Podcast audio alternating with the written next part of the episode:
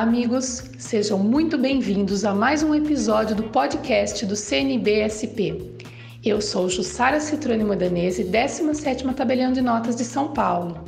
Hoje, convido vocês a escutarem o um bate-papo sobre incomunicabilidade, seus efeitos jurídicos, com a desembargadora do Tribunal de Justiça de São Paulo, doutora Cláudia Tabosa. Lembrando que todos os episódios do podcast do CNBSP estão disponíveis em nossas redes sociais. Então, sem mais demora, vamos lá! Hoje comentaremos sobre a incomunicabilidade e seus efeitos jurídicos. A incomunicabilidade ela tem o reflexo tanto numa cláusula restritiva, num testamento ou em uma doação, quando quem pratica esse ato gratuito impõe essa cláusula restritiva, e também em relação a regime de bens, dependendo do regime de bens do casamento ou da união estável, eu tenho a incomunicabilidade desse patrimônio, que se reflete tanto no divórcio como no inventário. E para comentar sobre a incomunicabilidade, nós convidamos a doutora Cláudia Tabosa, que é professora e também desembargadora do Tribunal de Justiça aqui de São Paulo, Bem-vinda e obrigada por aceitar nosso convite. É, em primeiro lugar, eu é que tenho que agradecer o honroso convite que me foi formulado pela senhora Tabelian, doutora Jussara Mudanese, na pessoa de quem igualmente eu agradeço o presidente do Colégio Notarial, doutor Daniel Paz de Almeida. É, como dito pela doutora Jussara, essa questão da, da incomunicabilidade dos bens é bastante relevante, principalmente na atividade notarial, é, onde os senhores lidam com inventários, com divórcios, e a incomunicabilidade se reflete tanto nas liberalidades, doações e testamentos, como também nos regimes de bens. Então, desde já me coloco aqui à, à mercê das indagações e dos problemas práticos que também a, só ela pode nos retratar, doutora Jussara, com tantos anos de experiência na área notarial. Bom, como sabem, eu gosto de prática, então nós vamos comentar sobre incomunicabilidade com uma visão voltada para o tabelião, para o escrevente. O que, eu devo observar no dia a dia, nas escrituras que são lavradas em relação à incomunicabilidade? Então, para ilustrar nossa conversa, eu trago um caso prático. Tem um casal, a Bianca e o Pedro, que desejam se divorciar e comparecem no tabelião para fazer essa escritura de divórcio. Comentam que tem um único imóvel que foi adquirido por compra durante o casamento, sob o regime da comunhão parcial. Mas durante a conversa, a Bianca diz que esse imóvel foi adquirido com o dinheiro que ela recebeu de herança do pai. Então cabe a questão, pensando na incomunicabilidade, partilho ou não partilho esse imóvel na nossa escritura de divórcio e o que, que deve ser feito, o que deve ser declarado em relação a isso? Pois é, essa situação me parece uma das mais corriqueiras na, na vida do tabelião, como já o era quando eu trabalhei muito tempo na vara da, da família e sucessões, é, quanto a pessoas que adquiriram bens na constância do casamento, produto de uh, parte, ou às vezes na integralidade, de bens havidos por herança ou doação. E, e às vezes é o único bem, o que é mais impactante ainda na vida desse casal. É, aqui nós, aí em primeiro lugar, temos que fazer, tecer algumas considerações. É, vejamos, o artigo 1159 do Código Civil estabelece quais são os bens que são comunicáveis ou não comunicáveis em sede do regime da comunhão parcial de bens. E na letra da lei é, são comunicáveis os aquestos, portanto, e aí esse bem adquirido na constância da sociedade conjugal, e são incomunicáveis os bens particulares, os havidos por herança e doação e até os subrogados no seu lugar. Portanto, se analisarmos a letra da lei, esses bens não são comunicáveis em decorrência do artigo 1659-2 do Código Civil. Aqui eu queria só, aproveitando esse momento, tecer algumas é, considerações acerca dos efeitos jurídicos distintos na comunhão parcial de bens é, e, e, eventualmente, e também em virtude de uma eventual cláusula de é, restritiva de incomunicabilidade. Pelo que a doutora Jussara nos passou, esse bem foi adquirido a título de herança. E nós temos aí duas vias.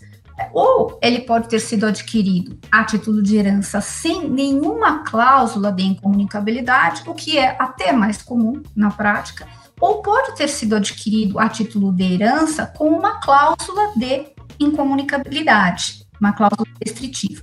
Quais são os efeitos numa situação e noutra? Será que há alguma mudança nesse caso prático ou para outros casos eventualmente? Então, é, vejamos, se, se tratarmos apenas da incomunicabilidade decorrente do regime de bens, nós temos que pensar o seguinte: o bem é decorrente de herança, porque a ele se subrogou um determinado valor e ele foi adquirido com, esses, com esse valor subrogado. É, esta, essa incomunicabilidade decorrente do regime de bens é ditada pela lei e tem vigência na constância da sociedade conjugal. Então, se esse casal, por exemplo, se divorcia, feito o divórcio e o cônjuge virar vem a adquirir um outro, é, vem a se casar e é, se casa, por exemplo, na comunhão universal de bens, esse bem vai ser comunicável, porque na verdade na comunhão universal tudo se comunica. Já o contrário poderia ocorrer se nós tivéssemos inserido sobre esse bem herdado uma cláusula restritiva de incomunicabilidade. Então, no momento da dissolução desse vínculo havido em comunhão parcial de bens, também há a subrogação de valores, o bem não se comunica e, divorciadas estas pessoas, o cônjuge virago é, venha se casar novamente no regime da comunhão universal de bens, o bem continua a não se comunicar. Não digo bem, mas esse adquirido com a subrogação de valores.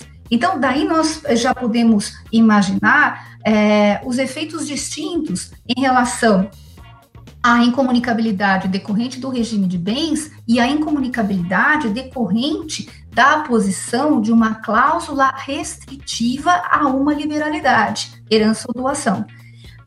Incomunicabilidade do regime de bens vige e tem eficácia durante a sociedade conjugal e somente para ela, e depois extinto o vínculo, o bem é, é passível de eventual comunicação, se o caso. Agora, incomunicabilidade decorrente da aposição de cláusula restritiva, esta acompanha, afeta o bem enquanto ele estiver nas mãos do beneficiário. Então, mesmo que ele se case em outro regime, na comunhão universal de bens, na separação, esse bem continuará sendo incomunicável, não por força do regime, mas por força da cláusula. Com isso, nós podemos extrair é, uma consequência bastante relevante. A cláusula de incomunicabilidade é muito mais abrangente na sua eficácia, na sua força, do que a incomunicabilidade decorrente do regime de bens. E óbvio que isso tem que ser pensado pelos reflexos práticos. Então, é, prioristicamente, apenas para responder a questão prática em uma situação como essa, que é extremamente corriqueira, nós temos certo que esse bem efetivamente não se comunica. Não se comunica porque havido adquirido com subrogação de valores de um bem herdado e isso obrigatoriamente tem que ser informado e tem que ser declarado, porque o bem não integrará a partilha. É, e um dos efeitos também, se esse bem não integra a partilha, eu não tenho sessão de meiação, eu não tenho ITBI nem ITCMD. É, se fosse um patrimônio comum que ficasse só para a Bianca, o Pedro provavelmente faria uma sessão gratuita onerosa da meiação dele e pagaríamos ITBI ou ITCMD sobre essa metade. com essa declaração que o bem é particular, esse bem continua como bem particular da Bianca e eu não tenho imposto nenhum. Né? Então, esse, esse é um cuidado que o tabelião deve ter, porque você tem, tem uma justificativa. O bem é particular dela, continua com ela, e eu não cobro um imposto que seria indevido nesse caso. Né? Então, é, é, é sempre que eu comento, eu gosto da prática, eu gosto dos cuidados, dessa orientação. Né? E aí, voltando no nosso caso prático, quando faz essa compra, caberia doutora Cláudia colocar essa declaração que houve subrogação de bem particular, o marido concordando com isso, o registrador tomaria alguma providência né, em relação a isso? Olha, o melhor dos mundos é que ninguém faz. Aliás, vou fazer aqui um parênteses sobre a sua consideração é extremamente interessante, que é a parte ficar exonerada dos impostos. Isso, pelo menos, vai dar ao casal um certo alento. Ah, sim, não integra partilha, mas nós não pagamos impostos. Isso já ajuda muito. Não é? As partes ficarão felizes, porque às vezes pode surgir ali um empate. Puxa, mas não integra partilha, mas foi adquirido na e para explicar isso, não é? Temos que fazer tudo muito claro é, em termos de informação a esse consumidor que muitas vezes é leigo. Agora, em relação a, ao cuidado que o tabelião deve ter, é, a, sua, a, sua, pergunta me, me coloca diante de uma outra realidade é, bastante interessante. É, o certo mesmo seria o seguinte: adquirimos um bem a título de herança ou a título de doação. Somos casados no regime da comunhão parcial de bens e, portanto, já sabemos que esse bem não se comunica.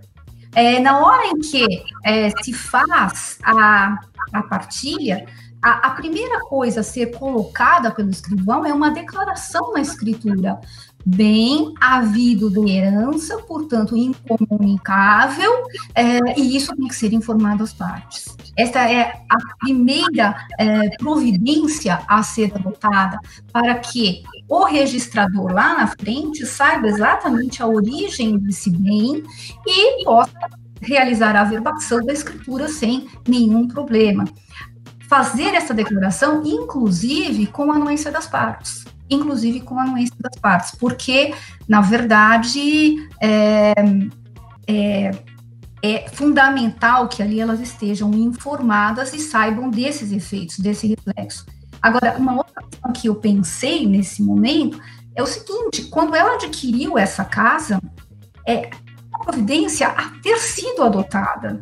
Sim. Então, se eu comprei uma casa, eu compro uma casa hoje e eu ganhei 200 de herança. Eu estou comprando a casa por mil. Eu vou já fazer a escritura cotejando 200 de herança e 100 a título de aquestos adquiridos na constância do casamento. Então, se eu pudesse, se ela tivesse feito isso e se eu fizer isso, no momento de uma eventual dissolução do vínculo, a escritura está pronta. E o tabelião simplesmente vai utilizar já essa declaração é, da primeira escritura, essas cotas, para é, já cotejar a partilha, e, enfim, as cotas partes de cada um numa eventual partilha, porque nem sempre essa subrogação é integral. Uhum. Porque as pessoas vendem um bem adquirido por herança ou doação que vale um montante investem, aplicam, juntam mais o casal e depois, com aquele bolo que se perde em termos de memória, vem adquirir o bem. E aí, quanto que foi de herança, quanto que foi proveniente do trabalho comum de ambos na constância do casamento, que se comunica. Então, é, são cuidados efetivamente adicionais que protegem, conferem segurança e evitam litígios no futuro. Sim, é, essa observação ela é importante porque às vezes só se pensa no momento do divórcio ou no momento do inventário. Essa, essa separação de quanto é comum, de quanto é particular, acontece muito com o imóvel financiado, que às vezes compra solteiro, paga uma parte, depois paga o restante casado. Então, acho que é bem bacana, sim. É... Agora, uma, uma questão é, doutora Jussara, até se me permite, nesse ponto, é, nós falamos dessa, dessa situação da incomunicabilidade decorrente do regime de bens. Mas imaginemos, por exemplo, que esse casal que a procurou fosse casado no regime da comunhão universal de bens e tivesse uhum. ela recebido o bem de herança com cláusula de incomunicabilidade. Então, a comunhão universal, tudo se comunica. Pior ainda, porque eles vão chegar no momento da partilha e o tabelião vai dizer: ah, não, não se comunica. Como, o senhor está errado? Esse tabelião não quer fazer a minha partilha corretamente. E, e, mas, a, ela adquiriu um bem hoje fruto de alienação de um bem anterior no qual havia incidia a cláusula de incomunicabilidade. Bem sabemos que não há restrição nenhuma à alienação de bens com cláusula de incomunicabilidade. Eu posso vender. Quem uhum. comprar, vai comprar. E o dinheiro eu aplico. E depois, esse montante é utilizado para compra de um outro. Vejam, eu tive lá atrás uma origem é, é, do ponto de vista de valores, de um bem com cláusula restritiva. E aí eu não tenho que pensar só, eu acho, no interesse destas partes quanto ao regime de bens. É, e acho que não bastaria a declaração do senhor tabelião e a anuência das partes. Olha, tudo bem, isso daqui se subroga ou não se subroga. Tudo bem, falando em direito disponível, patrimonial, de cunho patrimonial. Mas eu acho que ali incide um outro problema maior, que é a segurança, a proteção dos interesses do autor da deixa testamentária ou do instituidor da doação, que fez a deixa testamentária ou instituiu a doação, imaginando que aquele bem ficaria. E o justificou desta forma, e isso é lícito, seria mantido em sede do patrimônio daquela família e não seria comunicável.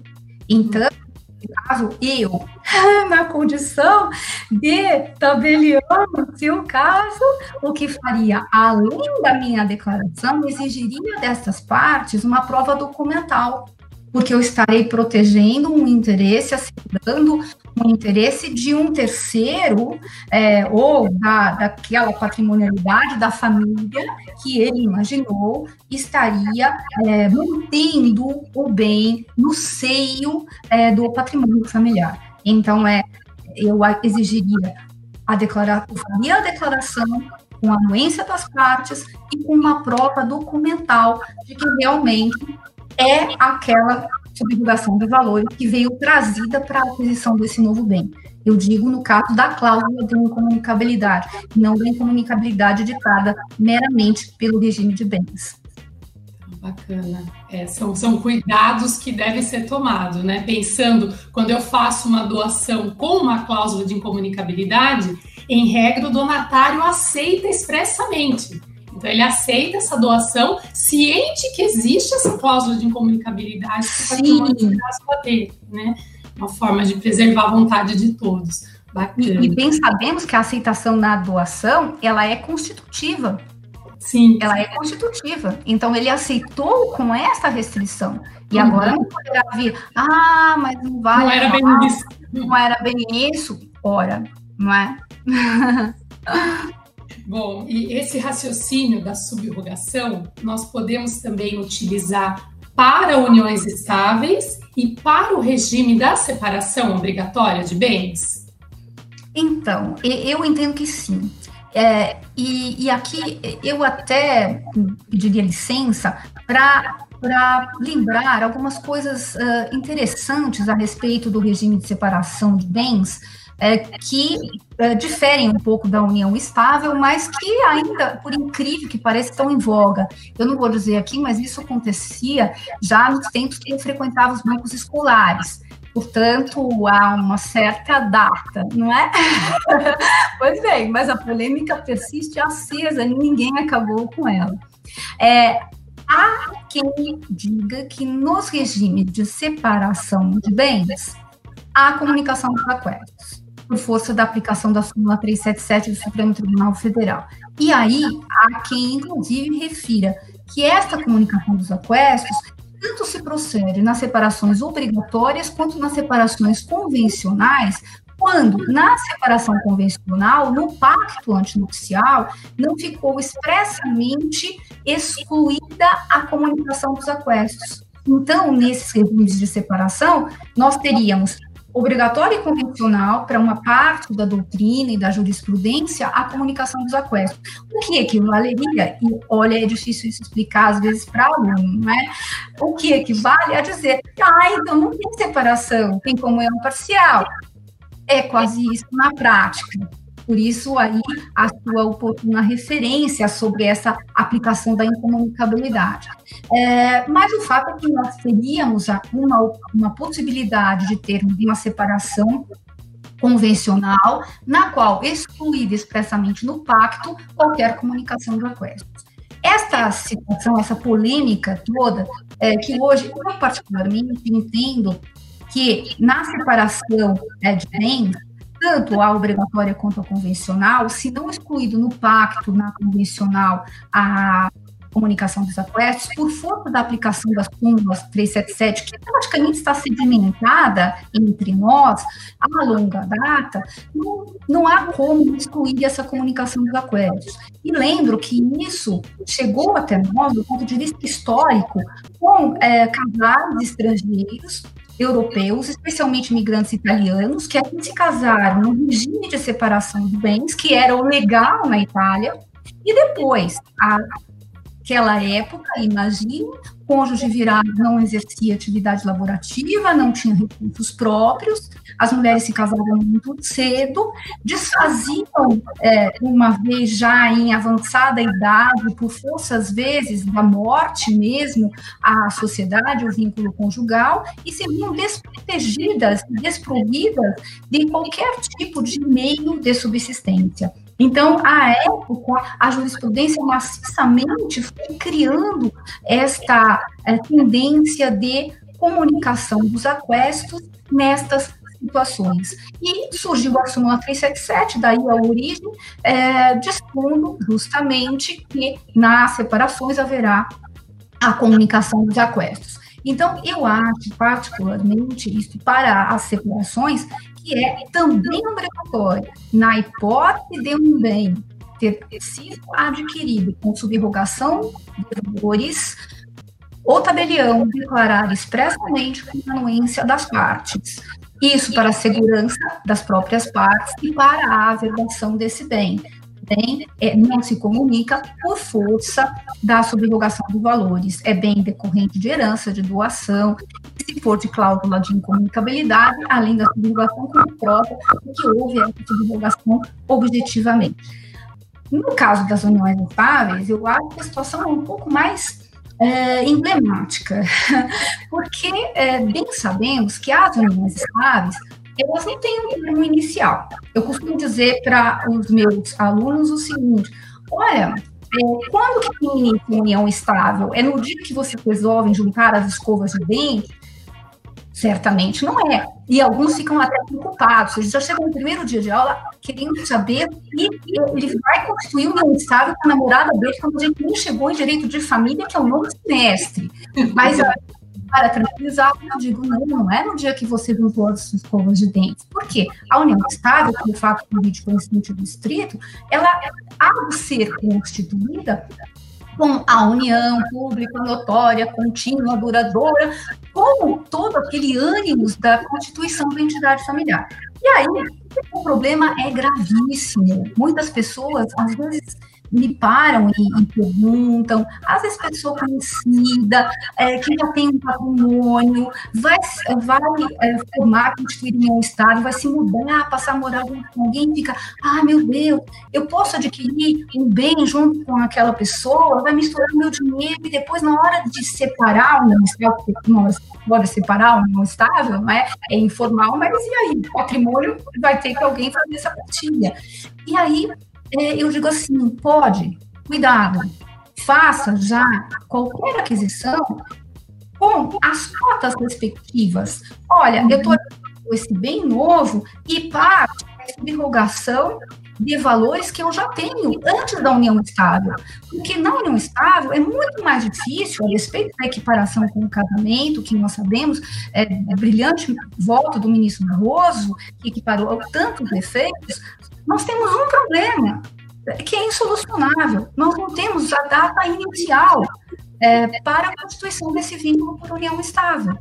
É, não temos a data inicial, como saber se 0,0 centavos é patrimônio anterior e é, depois dos 0,0 centavos, dali é patrimônio comum, é aquesto. Então, é conveniente que as partes procedam se não fizerem já uma declaração própria de bens antes da, é, de formar a união estável, não um contrato, nada disso, mas pelo menos um ajuste. Olha, vamos formar com um patrimônio X de cada um, com um regime de bens, etc. Se não fizeram, pelo menos que tenham isso documentado. E adquirir um novo bem, imediatamente coloque na escritura. Tal tá, é sobre divulgação de valores, tal tá, montante é decorrente do imposto no momento da dissolução desse vínculo, mais ainda, porque só que aí as partes que provar com declaração de imposto de renda, com valores recebidos, com eventual é, escritura da doação, com é, eventual partilha, que na verdade, para virtude da qual veio aquele bem por força de herança, o que é muito mais complexo, mas também se aplica a mesma situação equivalentemente à das comunhões sociais de bens. Bom, então no nosso papel na prevenção de litígio, cabe sempre quando um casal ou companheiros, sob o regime da comunhão parcial, separação, é, separação obrigatória, irão adquirir um imóvel, cabe questionar quanto é patrimônio particular e quanto é patrimônio comum e constar essa declaração na escritura para evitar futuros litígios, questionamento em um divórcio ou um inventário. Né? Acho que é um, um cuidado maior que nós devemos ter. É, olha, doutora Jussara, eu penso que se todos tivéssemos esse cuidado, nós teríamos talvez a extirpação de quase 40% a 50% dos litígios nas partilhas. Uhum. Porque tudo que as partes têm agora por partilhar estaria tudo matematicamente resolvido nas escrituras. Uhum. É, ainda chegaremos lá, talvez, não é? é? É, uma questão, talvez até de conscientização, né? porque o amor é lindo. Enquanto as pessoas pensam, vou adquirir junto, que lindo, que maravilhoso. Na hora da partilha, elas vão se deparar com aquela realidade agora e contribuir e agora eu divido, e, uhum. na verdade, é, às vezes, para o bem e para o mal, não é? Então, é, nós não teríamos efetivamente litígios. Uhum. Bom, e comentando sobre a declaração de subrogação, quando eu tenho a incomunicabilidade imposta por doação ou por testamento, também caberia essa declaração da parte ou nesse caso eu devo exigir um alvará judicial autorizando? Olha, é, eu, eu tenho sido cada vez mais adepta da, da, da prática de atos nos cartórios extrajudiciais porque são muito bem equipados, é, pessoas competentes, preparadas, é, que informam muito de, de, forma muito séria as partes, e tudo que a gente puder evitar em termos de judicialização é, é melhor, é mais sério e é seguro também, de qualquer modo, e é um serviço bem prestado. Então, é, eu, eu penso da seguinte forma, se nós estamos diante de uma subrogação quanto a bem, com cláusula de incomunicabilidade. É o bem adquirido com essa cláusula restritiva, foi vendido, o novo adquirido foi adquirido com valores havidos desse bem, originariamente adquirido com cláusula, e se depara o tabelião com esta realidade em termos da partilha. Ele pode só declarar, eu acho que ele pode declarar mas eu tomaria o cuidado de exigir a prova documental. E, uhum. e declarar, nesta oportunidade, é, declaro que o bem, conforme prova documental, tal, enfim, o que eles trouxerem, foi realmente, em parte ou na integralidade, adquirido com valores é, subrogados é, de bem originariamente havido por herança ou doação, mas a anuência das partes. Agora, as partes estão em litígio, não temos outra via senão o alvará judicial porque daí discutir em juízo essa partilha, enfim, aí nós estaremos diante de uma partilha judicial mesmo, e, e é o juiz quem vai depois definir os valores, definir a subrogação e autorizar a lavratura da escritura em sede dessa partilha, não teremos outra alternativa. A grande questão é que me parece, às vezes, impactante, que a gente nunca pensa nessas situações, é que a gente sempre imagina abstratamente, quando alguém coloca uma cláusula de incomunicabilidade, o bem é incomunicável. Ora, essa cláusula, ela desaparece, é, ela fica na memória, mas ela desaparece no momento que o bem é alienado. E as uhum. partes não fazem nada. E é nesse momento em que são usados esses valores para algum outro fim, é que nós temos que e conferir proteção no sentido de fazer com que aquela parte incomunicável ainda permaneça nesses moldes com essa natureza incomunicável. É, essa era a próxima pergunta, porque hoje a maioria das pessoas se casam sob o regime da comunhão parcial ou separação, que o bem recebido por doação ou herança já se torne comunicável eu ainda tenho por que impor incomunicabilidade, sendo que pouquíssimas pessoas se casam sob o regime da comunhão universal? Então, é, a, primeira, é, a primeira coisa que a gente pensa é exatamente isso. A gente fala assim, ah, mas isso está em desuso, tudo, as pessoas não, não utilizam mais a comunhão universal de bens, é, somente a comunhão parcial, ou até a separação. Comunhão parcial por até comodidade, porque é um regime legal e parece ser adequado, às vezes, a perspectiva de que aquilo que adquirirem na constância do casamento será partilhado e o patrimônio anterior não. E a separação, porque muitos exercem atividades laborativas e, e bem sabem que é, não querem uma mistura de patrimônios e querem até ter autonomia para administrar o seu patrimônio. Pois bem, mesmo assim, é, quando nós temos comunhão universal, não há dúvida nenhuma em relação à oportunidade da cláusula de incomunicabilidade. Mas se tivermos mesmo regime de bens da comunhão parcial ou da separação, é, não podemos esquecer que é, é possível alteração do regime de bens no curso do casamento. Uhum. E aí, alterado o regime de bens, é, se não temos a cláusula de incomunicabilidade, esse bem será passível de, de se comunicar ao consorte. Então, eu, se fosse doadora e não quisesse a, a comunicabilidade, eu teria que antever, olha, as, hoje meu filho, meu beneficiário da doação, receberá esse bem sem a, com a cláusula de incomunicabilidade, ou sem. Mas é comunhão parcial, ok. Mas, eu tenho que pensar, ele pode mudar o regime de bens. Ou ainda, novamente, o beneficiário pode se divorciar e se casar num outro regime da comunhão universal. O bem se comunicará. Então, se o meu intuito é efetivamente preservar, manter no seio do, da família, eu tenho que estatuir a cláusula de incomunicabilidade. E, e aqui, em relação à comunhão universal de bens, é, persiste até uma, uma ruidosa divergência na doutrina acerca da, da interpretação em relação a, a esta cláusula de incomunicabilidade, ditada pelo artigo 1829.1. Por quê? É, alguns entendem que, no momento em que o legislador diz o cônjuge casado no regime da comunhão universal de bens não faz jus a partilha, não é herdeiro, porque é meeiro, então ele não tem, em tese, nenhum, nenhum bem é, a título de herança, ele não faz jus à herança.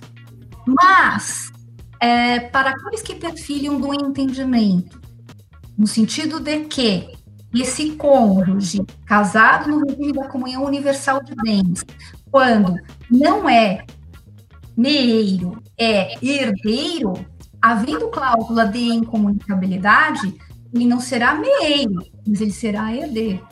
Então, é, ele será herdeiro desse bem com cláusula de incomunicabilidade, o que é muito, muito é, esquisito até, como dizem os franceses, bizarro, em termos de impacto, de efeito, porque o, o instituidor da deta testamentária visa a incomunicabilidade, mas esse bem, quanto a esse bem, o cônjuge sobrevivente não é MEI, mas poderá ser herdeiro. Para aqueles que entendem que aplica-se aqui o mesmo regime da comunhão parcial de bens, e aí, em não havendo, não havendo meação, a direito hereditário.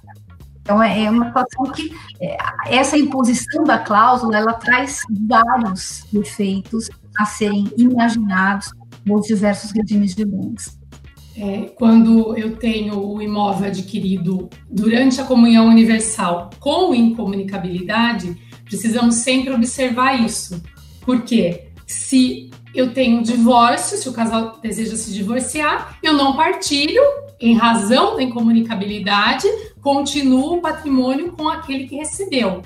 Entretanto, se esse donatário falece, abre-se esse leque de interpretações. Né? Eu vou tratarei o 1829, inciso 1, letra fria da lei, é incomunicável, não tem meiação, não tem herança, ou equiparo a comunhão parcial, e se não é meeiro, é herdeiro.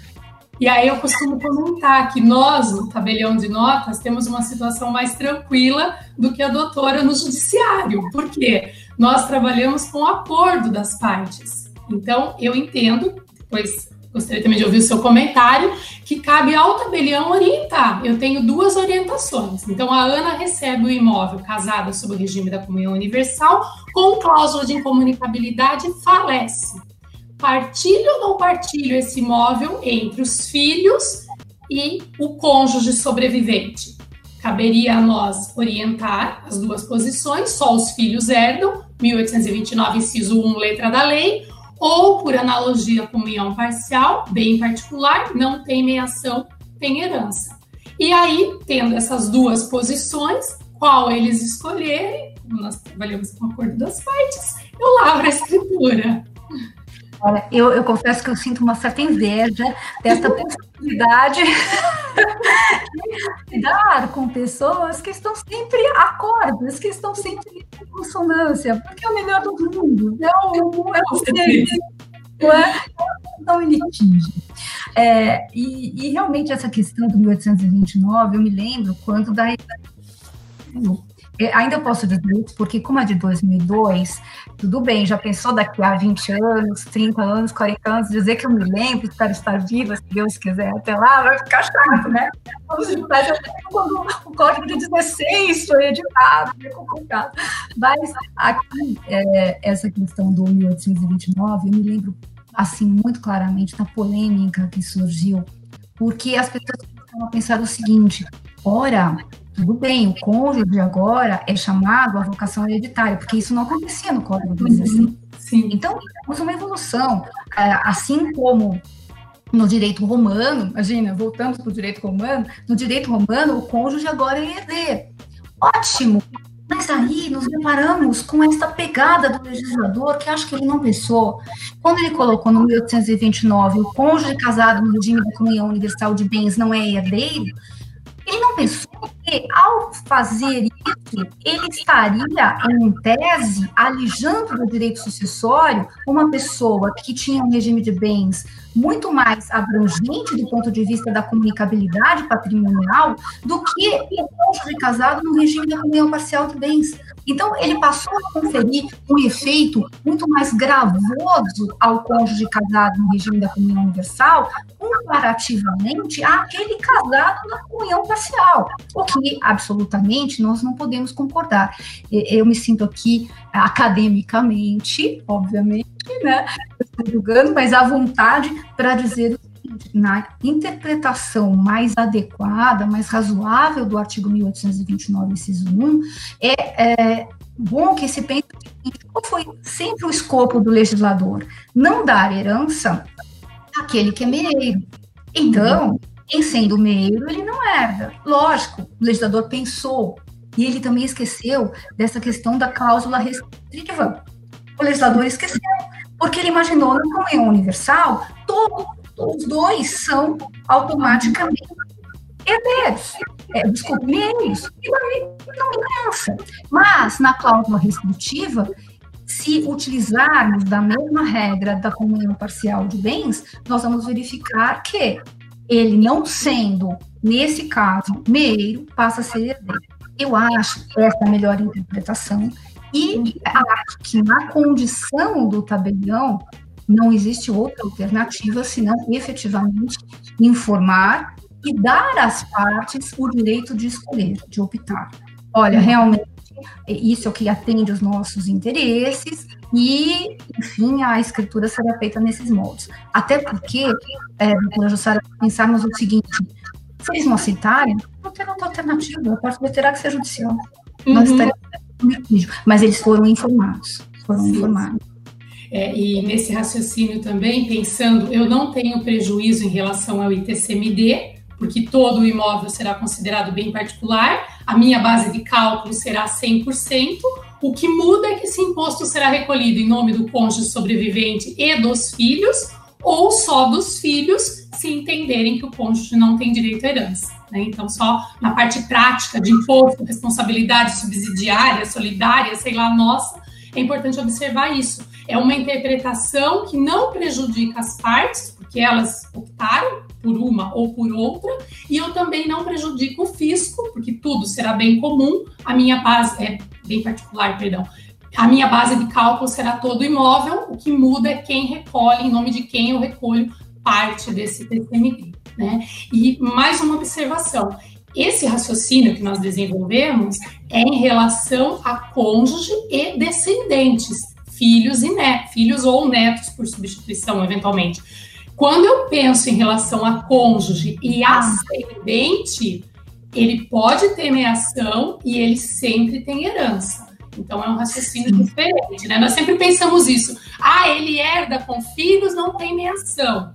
Mas quando eu compor com ascendente, isso 1829, 2, eu tenho que pensar que ele pode ter meação e também terá herança. Então, só para separar isso.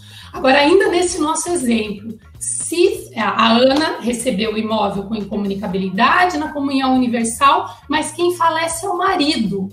O que, que seria interessante constar no inventário desse marido em relação a esse imóvel? Então, nesse caso, esse cônjuge sobrevivente, ele não é herdeiro. Ele não é. É herdeiro, não é proprietário. Ele não é meio. Desculpe? É. Ele, ele não tem meiação. Não tem meiação. Agora, se é um universal de bens, ele poderá ser herdeiro. Ele não tem, é. meiação, mas ele poderá ser herdeiro se concorrer com, com descendentes. Uhum. É, mas no caso, perdão, eu acho que eu confundi a pergunta. Se ele falece, nós costumamos ah. declarar na escritura que esse imóvel não será rolado e partilhado, porque é bem particular dela, em que pese casados pela comunhão universal, em razão da cláusula de incomunicabilidade. Eu Sim. tive uma vez no inventário que acho que os sobrinhos pediram para declarar isso, para não haver questionamento no futuro. O porquê que o imóvel, bem particular dela, da comunhão universal, não foi arrolado e partilhado no inventário dele. Voltando naquele teu raciocínio, nós sempre pensamos que na comunhão universal tudo é dos dois. Então, por que, que eu não partilho esse imóvel?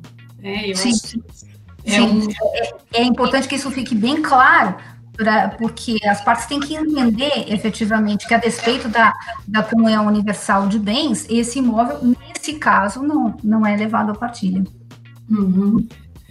É, e ainda falando sobre doação e comunicabilidade, existe alguma fórmula mágica de eu doar um imóvel para uma pessoa casada e quando essa pessoa falecer, esse imóvel não ser levado ao inventário?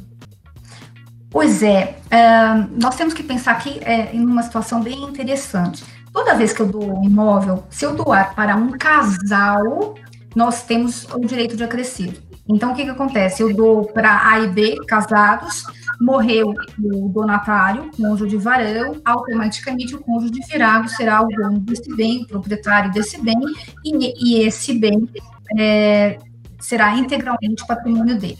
Agora, digamos que a intenção do doador seja justamente de alijar para todo sempre a comunicabilidade desse bem e até mesmo o direito hereditário é, em relação ao consórcio sobrevivente. A única alternativa que, que se vislumbra é a cláusula de reversão. É, é, estranho, é, a cláusula de reversão sempre me pareceu muito estranha, porque é dizer assim, olha, eu dou mas eu, eu também tiro, né? Quer dizer, eu dou por um tempo, tá bom? A gente não sabe o que vai acontecer. Porque na cláusula de reversão, eu estou entregando para o donatário, e se é, o donatário é, eventualmente pré-morrer ao doador, o doador recebe de volta. Nesse caso, o cônjuge efetivamente estará alijado da sucessão desse bem. E aí o doador poderá doá-lo novamente, enfim, para métodos, para quem ele entender, mas ele terá a preservação desse bem no patrimônio é, familiar, se esta for realmente sua intenção maior. A cláusula de reversão ela é interessante porque ela evita é, o inventário então, esses dias nós, nós tivemos, eu, eu, e meus casos práticos, mas nós tivemos um caso prático no cartório que o filho, a, a mãe doou para o filho e colocou a cláusula de reversão. E quando eu vi a minuta da escritura antes de ser lavrada, eu comentei com o escrevente, eu falei, mas a cláusula de reversão, esse filho não tem filhos.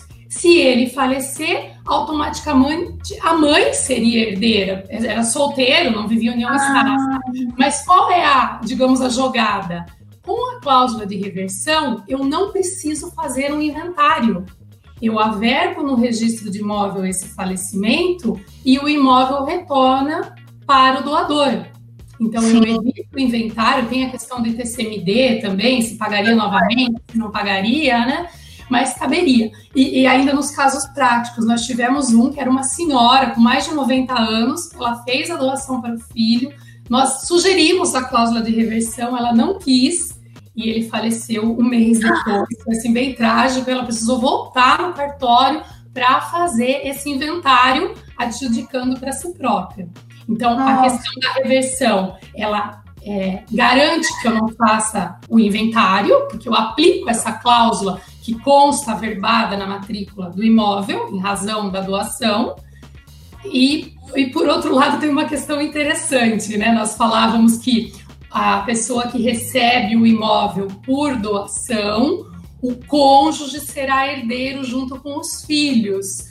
Então, Sim. eu costumo brincar, aquele sogro que não quer que a nora receba o imóvel de jeito nenhum.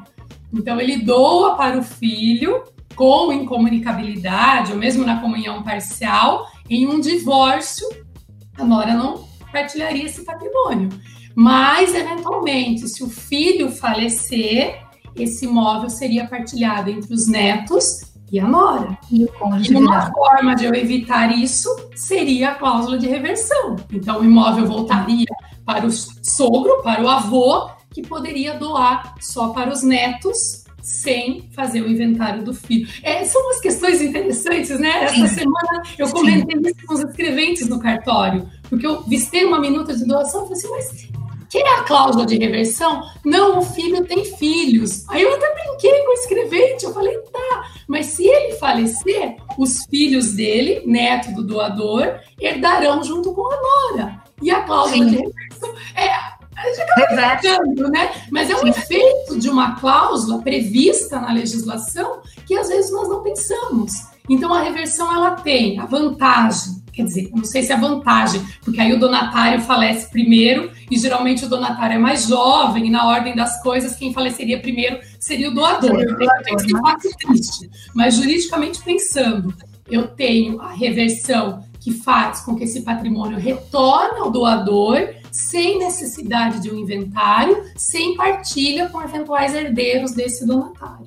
Tá? Nossa, é, é, e é uma situação interessantíssima de expor as partes, porque é, lógico que um inventário é custoso, lógico que isso pode gerar algum litígio eventualmente, se houver filhos menores, inclusive será judicial.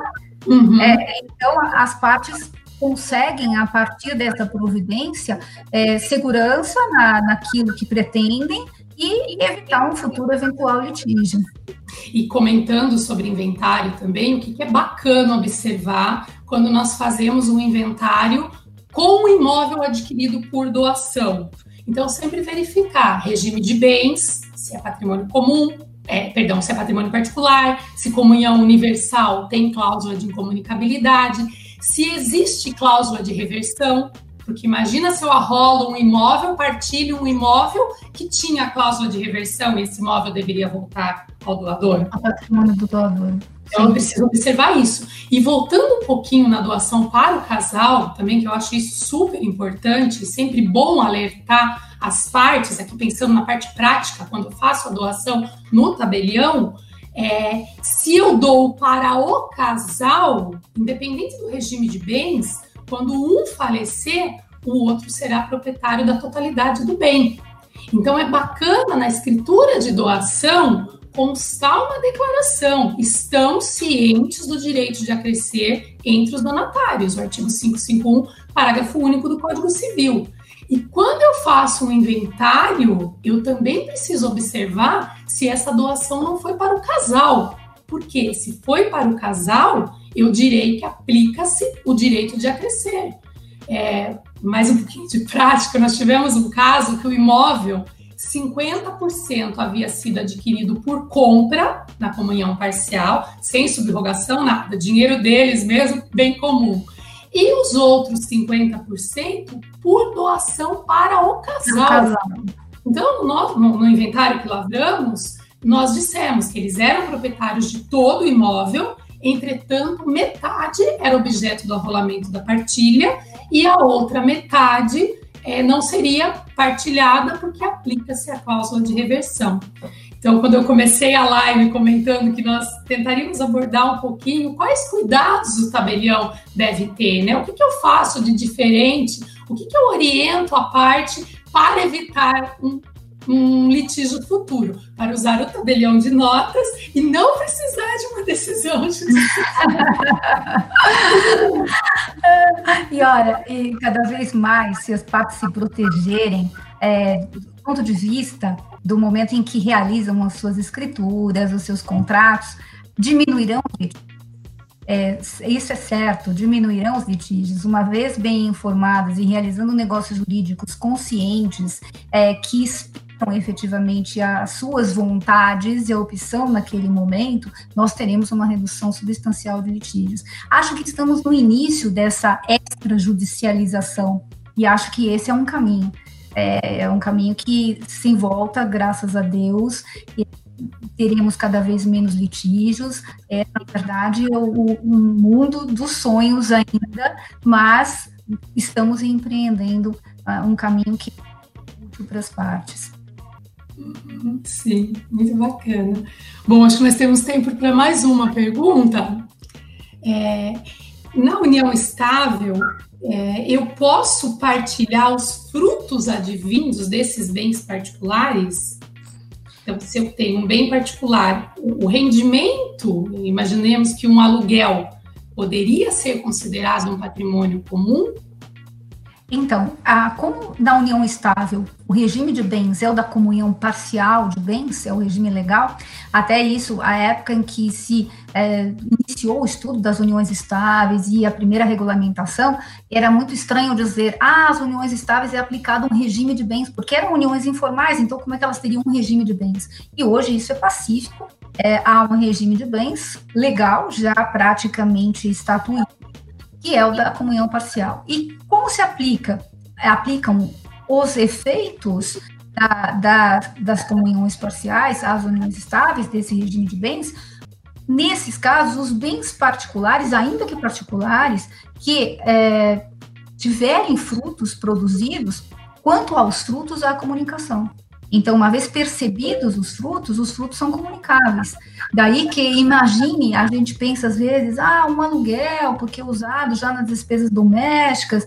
Mas imagine, por exemplo, uma fazenda de grande porte arrendada e todo o arrendamento é, que é fruto daquele bem esse arrendamento todo, esse montante é partilhável? É partilhável, porque é fruto que integrou aquela união estável no curso da mesma. Essa é uma situação que, na prática, a gente pensa, ah, poxa, mas frutos são coisas pequenas. Não, frutos pode ser muita coisa. Pode uhum. ser todo o rendimento de um grande investimento e incorporado ao patrimônio na constância da união estável, pode ser partilhado, deve ser partilhado. Uhum. Bacana. Eu gostaria de agradecer a presença da doutora Cláudia e muito obrigada, foi muito rico. Eu, eu que agradeço imensamente é, da oportunidade de poder participar mais uma vez no Colégio Notarial para fins de discussão, de debate sobre uma, uma matéria importante para todos os senhores. E, e, desejo a todos uh, muita saúde nesse momento pandêmico. Agradeço demais a atenção, agradeço a oportunidade da participação. Foi um enorme prazer estar aqui de volta no Colégio Notarial Brasileiro. Parabéns pela iniciativa, muito obrigada. Bom, amigos, espero que todos tenham gostado. A doutora Cláudia é realmente uma excelente professora e uma grande jurista e nos brindou com uma ampla abordagem sobre o tema. Não deixe de compartilhar nosso podcast com seus amigos e conhecidos. Siga-nos nas redes sociais e fique por dentro de todas as novidades notariais. Eu sou Jussara Citrone Modanese. Até a próxima!